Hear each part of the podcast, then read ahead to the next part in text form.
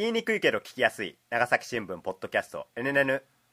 この番組は長崎新聞の若手社員が日常の関心事や紙面の裏側について語り合い新聞の新しい可能性を追求する音声コンテンツです。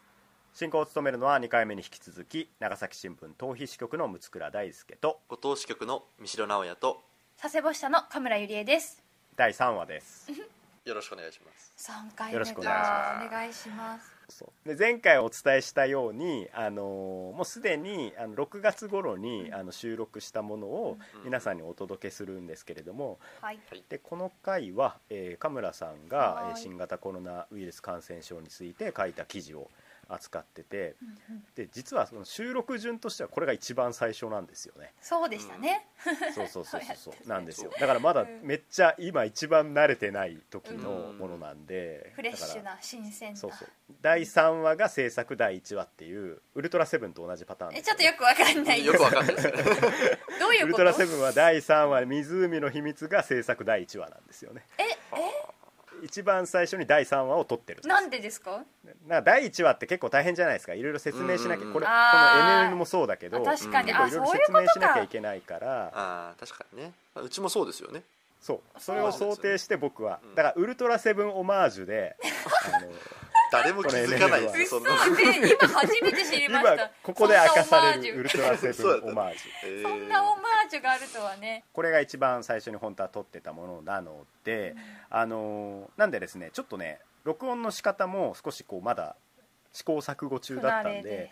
ううん。ん、まずちょっと音声がちょっとこれまでよりは少し良くないのをちょっと皆さんにご了承いただくと。あの神村さんの声は神村さんの声音質含め非常に美しい 何ですかその本音のそう僕言葉とあの三代君の音があんまり良くないっていうのがちょっと一個あるんで、まあ、そこをちょっとご了承いただきたいのと、はい。えーこれがまあ6月頃に、えー撮られたものっていうことをこう頭に置いて聞いていただければなと思います。じゃあ今回は神村さん 振りをお願いします。よし、はい。それではどうぞで神村記者も、まあ、この数ヶ月コロナウイルス関連の記事が、まあ、結構小さい、ね、ものから、うん。まあ、大きな社会面のものまでたくさん出稿していたんですけれども、まあ、取材を通してこう自分なりにこう考えていたこととかってあったりしますか、うんそうですねなんかこうなるべくその佐世保の人たちのあ、まあ、さ長崎の人たちのこう心の迷いとか動きそういうのをなんか伝えられたらいいなっていうふうには思ってました。なんでかっていうとその、まあ、子育て中のお母さんとかあのまあちょっとこコロナと婚活みたいなことで影響を受けてる人とかを取材してたんですけど、そのまあ、コロナで困ってるって話はいっぱい聞くじゃないですか。うんうん経済的な面で困ってる、で、うん。あのお店の経営の面で困ってる。いろんな人が困ってるんですけどなんかただ困ってる人っていう風には伝わらないようにしたくってやっぱり皆さん困ってる大変苦しいけどでもどうにか自分で頑張ろうとしてる気持ちを持ってるし、だけど頑張れないっていうことでうん。助けてって言ったり言えなかったりする人もいてそこなただその何も努力しないでなんかこう他の人の力に頼ってるかそんなことは絶対ないっていうのを分かってもらうようにしてたのはありました。うんまあ、いろんな性格の人とか人間性の人がいるわけですからあの、ね、助けを求められる人あるいは求められない人、まあ、コロナに負けないとかね、コロナに、まあ、愛が勝つとかがこう また急に流行りだしたりとか そういうムードには乗れないこう人たちあの一人でまあ膝を抱えざるを得ない人たちみたいなものにうん。こうフォーカスしたような記事が、まあ、神村記者の記事は結構多かったなっていうふうに私も読んでて思ったんですけれども。うん。うん、で具体的なちょっと記事をね、あのーうんうん。ちょっと紹介していきたいなと思うんですけども、えーまず5月6日付の社会面、えー一人親家庭や多子世帯直撃コロナ禍佐世保弁当無料配布活動に密着。見出し全部読みましたね。すごいなんかごつい見出しですね。見出しが長い、うんなんか長い。新聞の見出しというのは書くいうものですからあの、はい。ご勘弁いただきたいんです、まあ、簡単に言うとその佐世保市の子育て支援団体がまあ実施しているお弁当の無料配布のルポルタージュですね、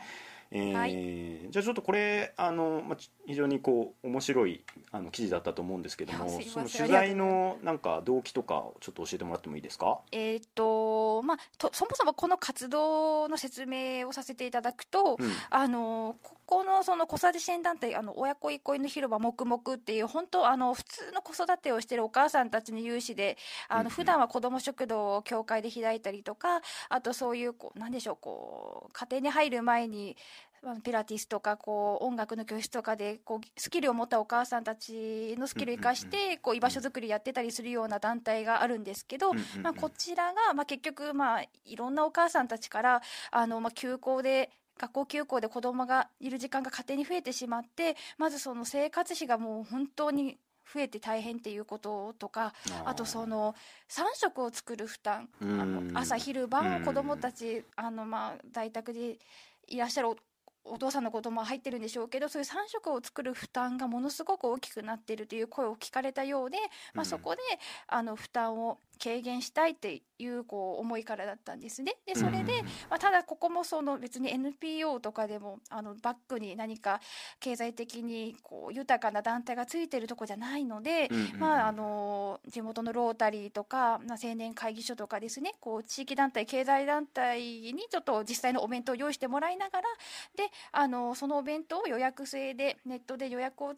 てあの100食とか50食限定とかであの配布をするっていうような取り組みでした。無料配布運動みたいなもの自体が、まあ、非常にこう、め珍しいというか有効な取り組みだろうなと思うんですけども神村記者は、ええ。まあ、ここにそのうん。密着取材っていうする形で、まあ、ルポルタージュを書いてるんだけれどもこの形式のこう記事にしようと思ったのは何か考えがあったんですかね、そうですね。やっぱりあのもちろんあちらのも普段から関わりがある団体なんで、うんうんうん。あのカメラさん取材してくださいっていうことであったんですけどんただこういうお弁当を配ったっていうことよりもそのお弁当を配った配ってること自体も確かに素晴らしいんですけど、うんうん。じゃなくてじゃあなんでお弁当配らなきゃいけない状況になってるのかっていううんうんうんのを知ってほしいなと思ったんですね。なるほどなるそう思ったらなんかこう休校が大変とか、あのー家庭にこう負担がかかってるってよくニュースとかでは耳にするんですけどそれがどう大変だとかなんかどういうしんどさになってるのかっていうのはやっぱりこうお母さんたちの様子とか声を聞かないとまとめないとわからないんじゃないかなリアルに伝わらないんじゃないかなと思って、まあ、うん。よりこう想像しやすいというか何が起きてるっていうのをきちんと伝えたいために、はい、こういう形をとってなるほどみました。ううん。ん、だからまあどんな人がこの支援をその必要としているのかっていう、まあ、その顔が見えるようなそういう記事をこう書いてて、まあ、これ結構三代記者のね先ほどの記事ともこう共通している問題意識だなというふうに思ったんですけど三代君はこの記事読んでなんか感想とかってありますか？はい。えっとまあ、この記事ではその子供さんがお多い8人の方ですかね。これ一人の方と、えっとまあ、シングルマザーの5人の子供がいるシングルマザーのお母さんと今日その2つの家庭が出てきているかなと思うんですけどなんか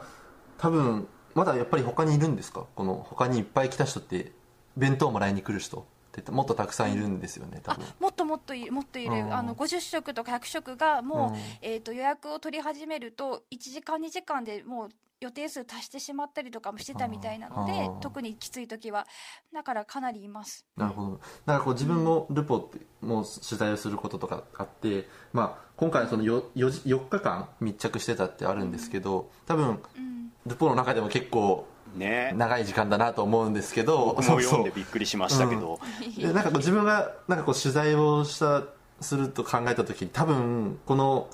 記事に登場する2組だけじゃなくてもっといっぱいいて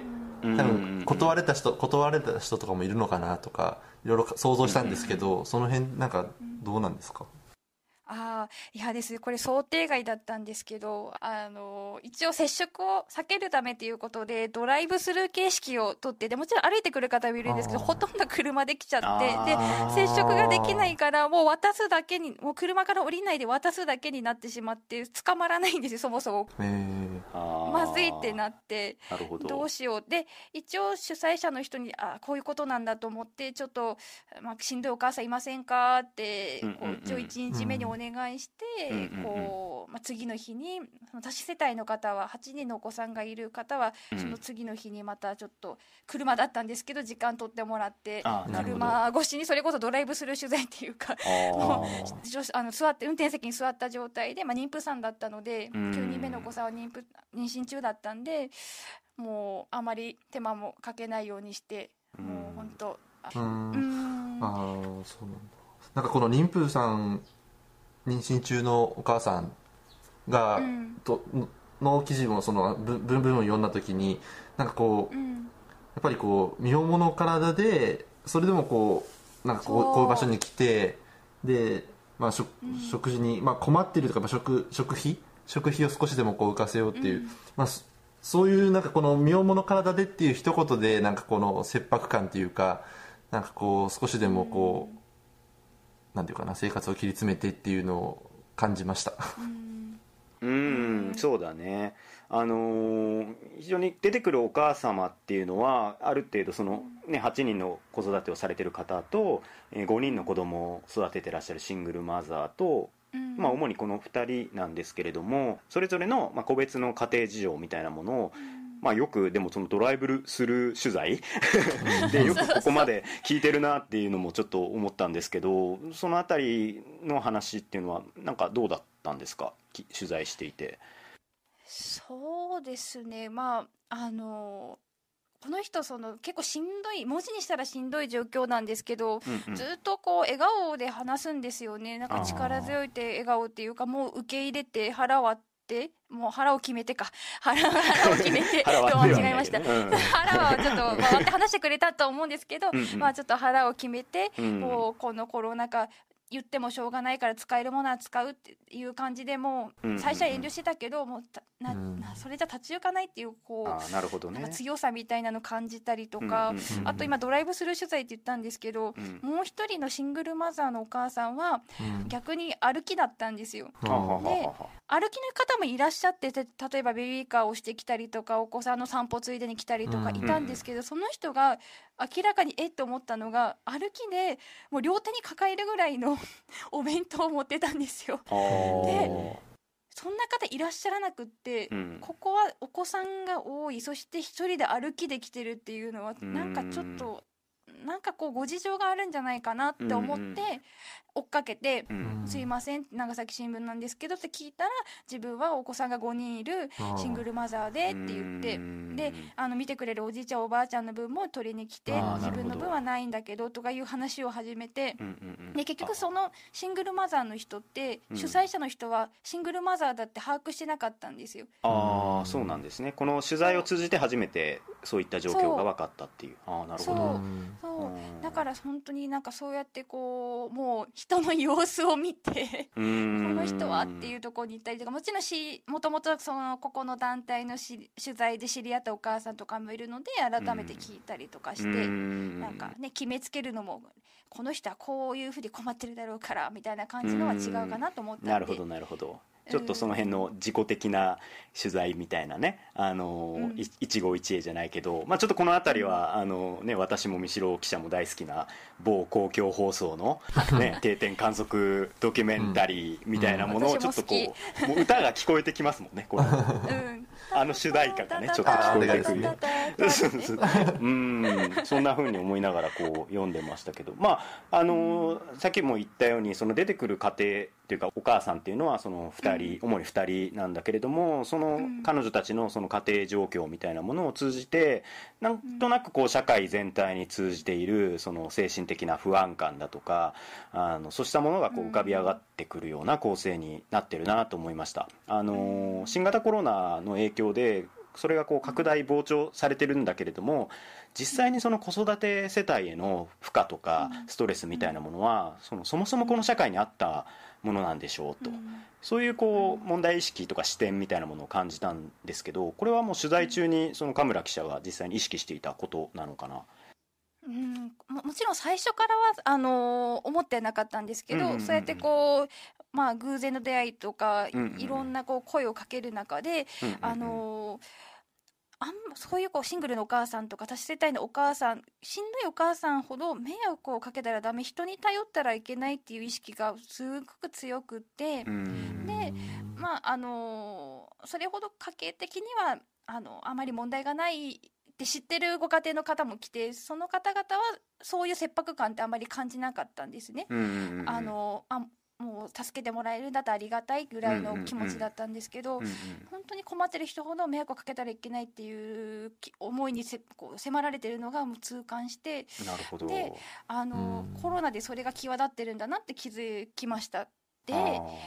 結局そういう迷惑をかけたらいけない人に頼ったらいけないっていうその自分にかけてる縛りがあると、うん。でそれってどこから来るのかなどこから生まれたものなのかなって思い始めてそのお母さん方の話聞いてたらやっぱりこうその人の周囲自分も含めて私たちの町のその人たちの価値観の押し付けとか、うん。こうそれがあるんじゃないかなと。例えば、あの多子世帯のお母さんはうん。やっぱりこう自分たちは子供が好きで、うん。あの子供に囲まれた生活をしたいからあの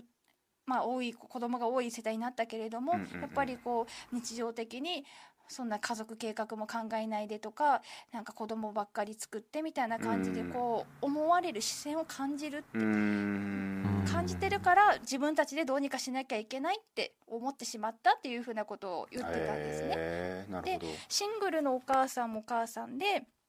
あのコンビニで夜勤のバイトしてる人なんですけどちょっと体調があのこのコロナの時期悪くって、うん普段だったらそれを押してでも全然出れるぐらいの体調なんですけどやっぱりこのご時世なんで何かこうああそうあの人はコロナなんじゃないかみたいなことが思われたりとか、それのせいでお店に迷惑をかけることは絶対できないと思って、結局2週間あのお休みをして無収入の状態でなってたんですね。へううんん、だからそういうこうちょっとしたこうこうあるべきだっていうその思いの強さだったりとかうわもうあの人コロナなんじゃないみたいなこのちょっとこううん誰かを悪者にするようなゆとりのないものの見方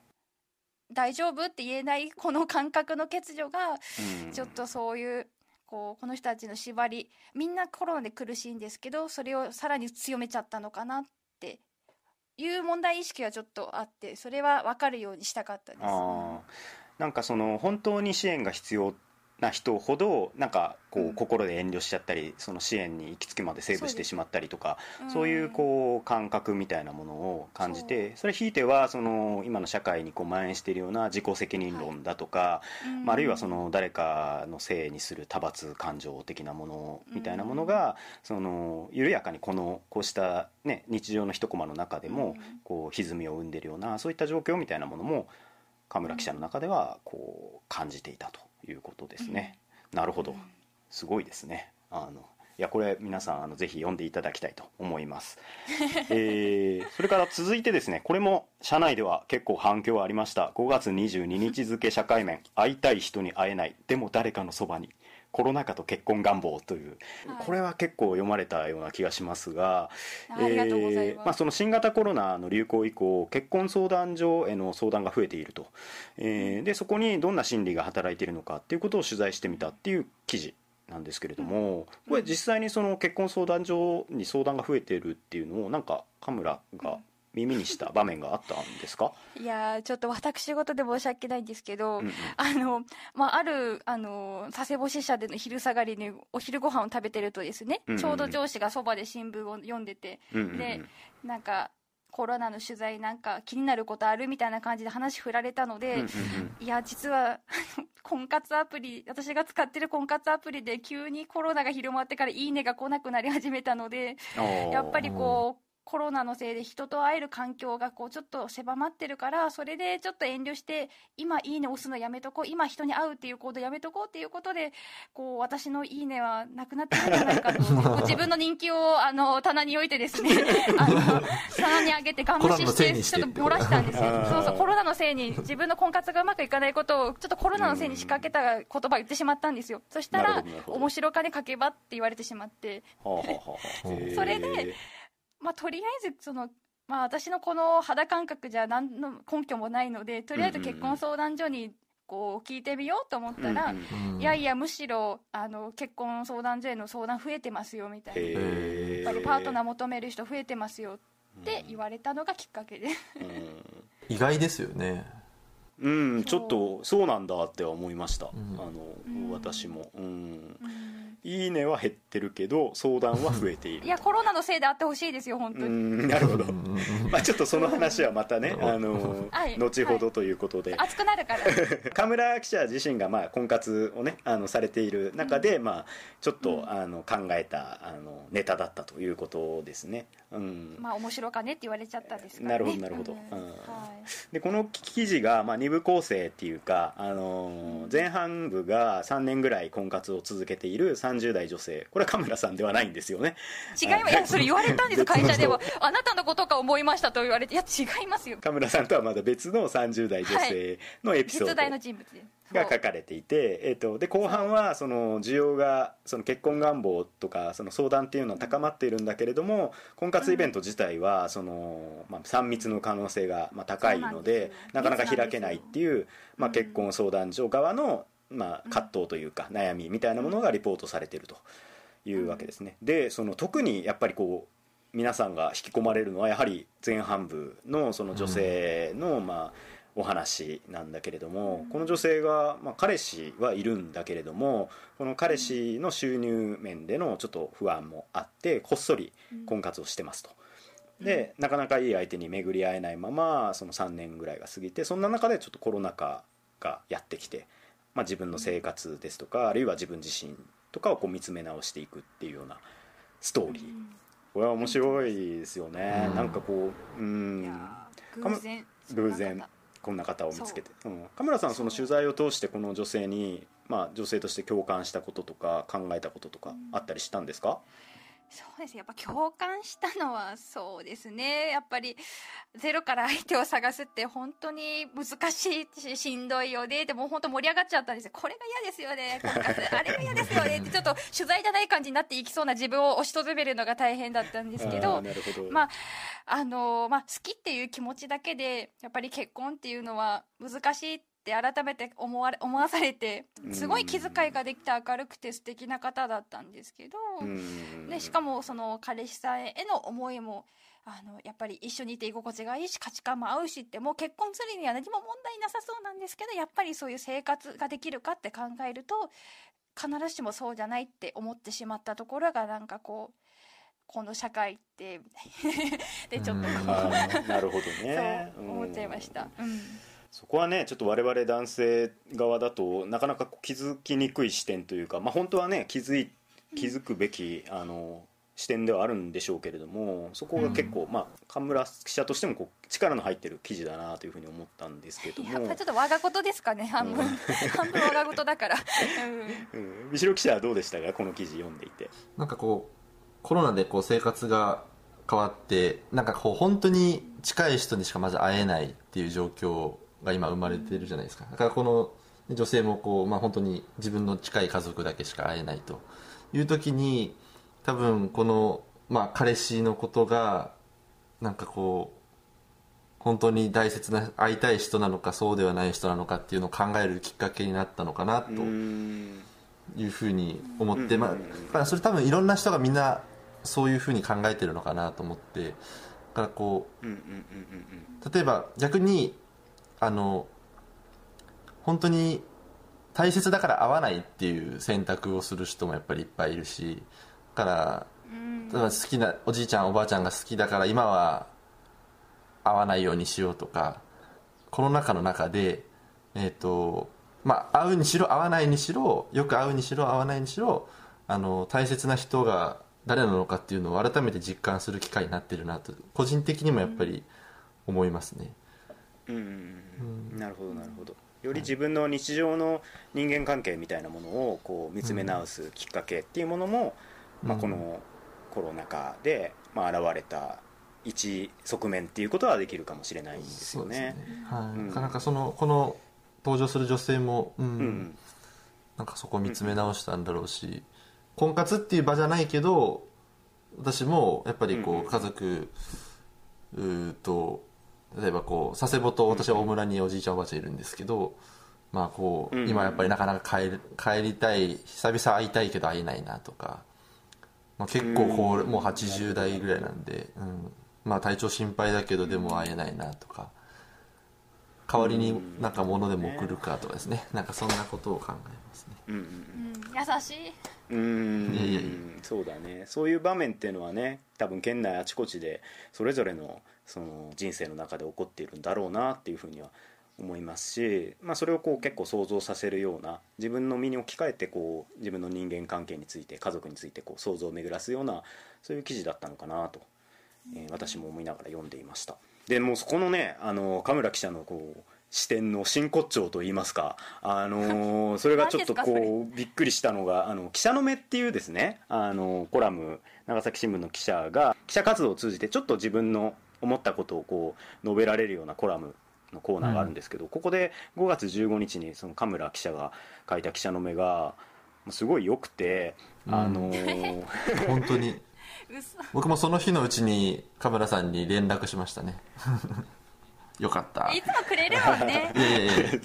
ちょっと同期のねあの褒め合いもあのちょっとほどほどにしながらちょっと言わせてもらうとあすいませんね。あ、ちょっと岡村さんがその取材での途中で公演によってそこであの川を挟んで病院があるのかな、そこの病院の窓に向かってそのお孫さんを見せている、お孫さんを抱え上げてその見せてるっていうその男性に出会ったっていう話が一つと。あとその福岡で暮らしている神村さんのその友人がその出産をしたんだけれども赤ちゃんと会えないとその緊急事態宣言の影響でその親子の面会も制限されているというような状況でなんかその必要ないのかな私みたいな感じのね神村さんの友人のこの悲しいつぶやきみたいなものも書いてあってでその中でまあ神村さんがこう考えたことみたいなものがこう書いてあるんですけれどもなんかそのこの記者の目にもねその神村さんのこう普段考えてるようなあのことが一つ凝縮されてるのかなと思いながら読んでました。これをそうですねこれを書きたいなと思ったのはやっぱりこうなんか新聞とか普通のテレビのニュースでもそうですけど、うん。まあ、ちょっと珍しいこととか変わっていることいい意味でも悪い意味でもそういうなんか話題だったりそういうことした人じゃないとなかなか電波や紙面には乗らないような気がするんですけど、うんうんまあ、さっきこう2回目の三代君の記事と通じるかもしれないですけど、うん。やっぱりその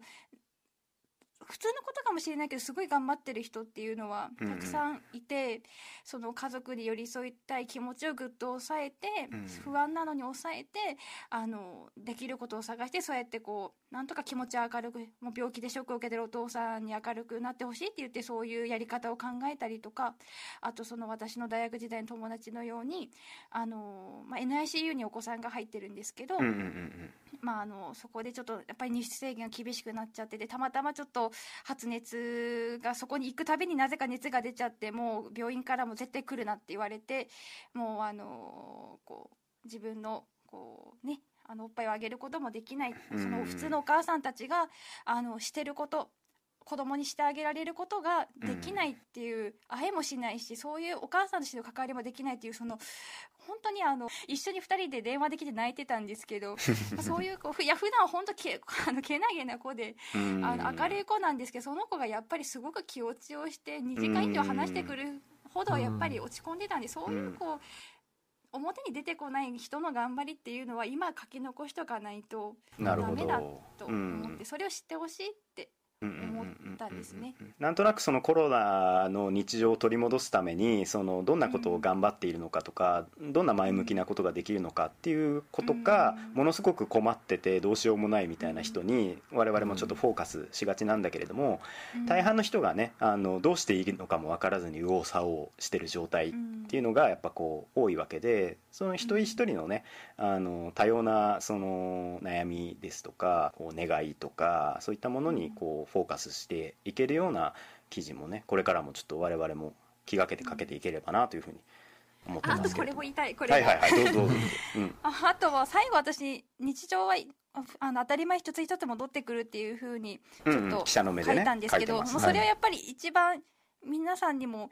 なんか言いたいし自分にも言い聞かせるところがあって、うん。やっぱりあのまあ記者ですけど記者で報道の現場に行って、うん。いろんなことを伝え報じることがお仕事なんですけど、でもそんな仕事をしてる人間でもこのコロナ始まってから、うん。毎日コロナで誰かが亡くなったり感染が拡大してるとか、もう経済が疲弊して日本どうなるか分かんないっていうニュースをずっと聞いてるともう私聞き聞けなくなっちゃって一回もうずっとテレビつけなかった日々もあったんですよ。ああなるほど。聞きたくないと思って、私はニュースの仕事してるのにニュースを聞けなくなっちゃって家でニュースを聞けなくなった時期があってうんうんうんうんもう聞きたくないって悪いことを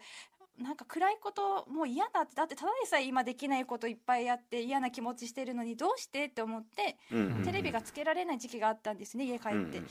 だからなんかでもやっぱりそういうこう友達、まあ、さっきの友人結局ですね、まあ、NICU 入ってたんですけどその後会えるように、あのー制限が解かれて会った日があって、うんうん。まあ、そういうのを聞いた時にやっぱりこう小さな変化かもしれないけど一個一個当たり前にできるこできてたことってきっと戻ってくるよねっていうのをこうすごい痛感したので自分を奮い立たせてまた仕ど事をきちんと続けるために奮い立たせるためでもし同じような気持ちになってる人がいたらそこに届けばいいなっていうそういう兆しはあるんだよっていうのを共有したいなと思って、はい、う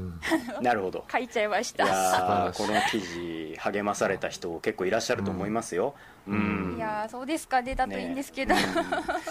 と思います。はい。ということで、えー、カメラさんの記事を振り返るはい。音声を聞いていただきあました、りがとうございました、は時は変わって、うん。2020年11月になりましたけれども、ええ。どうですかねあの頃まあカメラさんも最後に結構熱くね、あの新型コロナの、うん。まあ、状況で、まあ、気分が落ち込んだりする人とか、うん。人との人とのね、うん。つながりがこう断たれたりする中で、どんなふうにこう立ち向かっていくのかとか、うん。どんなふうに新聞が自ら、あるいはその読者の人たちを鼓舞していけるのかっていう話を、結構エモーショナルにね ちょっと熱が。語ってたくだりがね、ええあったエモかったですか？それから、ええどうですか？あの時間を経てあの頃を振り返ってみて。とにかく今起きていることをきちんとこう伝えてその中で、まあ、しんどかったりとかなんか特別な思いを持ってる人とかっていうのをもう漏らさないようにしようって手からこうこぼれ落ちないようにしようっていう、うん。その思いでなんか、まあ、ちょっとかっこつけすぎるかもしれないですけどそういう意味で必死だったので、あうん。今ちょっと落ち着いてきてなんかこうそういうふうにあ結構力を入れて走り回れてたんだなっていうこう自分を少しこう あの認めてあげたい気分もあるし、うん。まあ、でも引き続きそういうところはきちんと持っておきたいなっていうような感じも今してます。うん。うん。まあ、もちろんその本筋部分のうん。その感染者がこれだけ出ましたとか、あとあのクルーズ船でねクラスターが発生したりとか、まあ、長崎の高校で、えー感染者が多く出たりとか、まあ、そういういろいろ事象面でのいろんな出来事もあったりしたんですけれども、まあ、それと並行してその暮らしについての、まあ、変化みたいなのをこう捉える記事っていうのはいろんな記者がこう書いてきてたんだけども、その中でもやっぱその神村記者はやっぱこうダントツでやっぱこう面白い記事というかーあの興味深い記事、うん。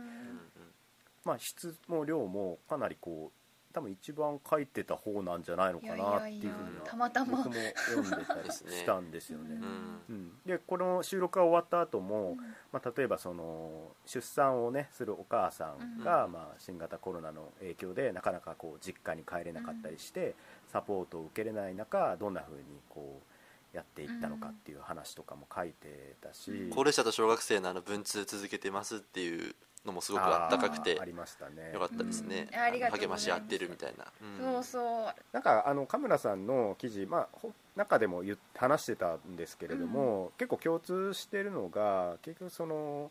助けてって言えない社会は良くないよねっていうことだと思うんですよ、うんうんなんかその困ってる人がいて、助けてって言えない空気、ん。自分のことは自分でしなさいよって、うん。まああの首相が変わって、あの菅首相が、まあ、結構掲げてた言葉として、うん。自助共助うん公助っていう言葉があって、まあ、自助っていう言葉が非常に注目されてたと思うんですけれども、まあ、もちろん自助っていうのはあの大事な原則としてあるとは思うんですけれども、なんかそこを進める社会でこう本当にマイノリティで本当に困ってる人が、こう助けてって言えない社会になってませんかっていうのを、やっぱこう神村さんの記事からは結構感じることが多くて、で自分もそういう人たちの声を聞き逃してたなってこう気づかされることも多かったし、うん。あとはなんか意外に捨てたもんじゃなくってそういう人たちに何かしてあげたいっていう人たちっているんだよっていうのもきちんと伝えたくって、結構佐世保市内ってそういうまああの本編でも紹介してもらったようなまあお弁当あの子育子育て支援団体がお弁当を配るような個食の支援をしているようなあの子育て支援団体とか育児で一生懸命頑張ってる団体さんとか市民の若い市民の方が頑張ってる活動があるんですよね、でもそれって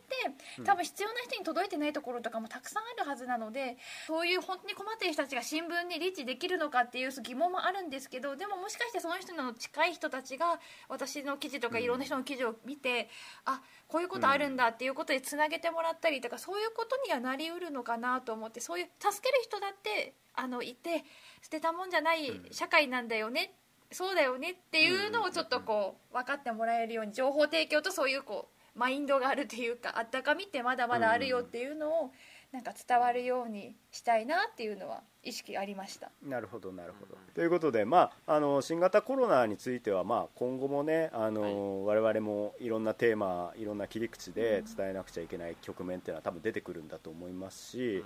まあ、また感染者がこう増えるのかとか、あのワクチンがどうなるのかとか、うん。インフルエンザとこう併発した時にどうなるのかとか、まあ、いろんなテーマがまた冬にかけてこう出てくるとは思うのでまだまだね、あの新型コロナは引き続き我々のなんかこう重要なテーマの一つにはなっていくとは思いますので、はい。まあ、皆さんにもねこう読んでいただきたいし、我々もこういろんな視点でそうですね。これから多様な視点で、記事を書いていきたいなと思っておりますので、はいまあ、あのこんな形であの新聞記事については、まあ、いろんな記者さんはい。にもこう今後登場してもらってこう取材に対する思いだとか裏話とかそういうこともこう聞いていきたいなとは思ってるんですよ。うんなので、まあ、また皆さんもね気になる記事とかあればこう聞いてもらいたいなと思うし、まあ、僕らもちょっとどんな記者さんに登場してもらうのかっていうのは考えながらいきたいなと思います。うん。はいあとまあちょっと新聞以外のね話もちょっといろいろ今後できればなとはそうちょっとですね緩めので何が出てくるのかちょっとまな、だ始まったばかりなので、あのちょっといろいろ至らずな点もたくさんあるとは思いますが、はい、ね、ちょっと今後ともよろしくお願いしますということで、はい。今回はこのぐらいにしておきましょうか。はい。ということで、えー長崎新聞ポッドキャスト NNN お送りしてきたのは長崎新聞逃避支局の六倉大輔とご当支局の三代直也と佐世保支社のカメラゆりえでしたそれでは、また来週、来週。さよなら。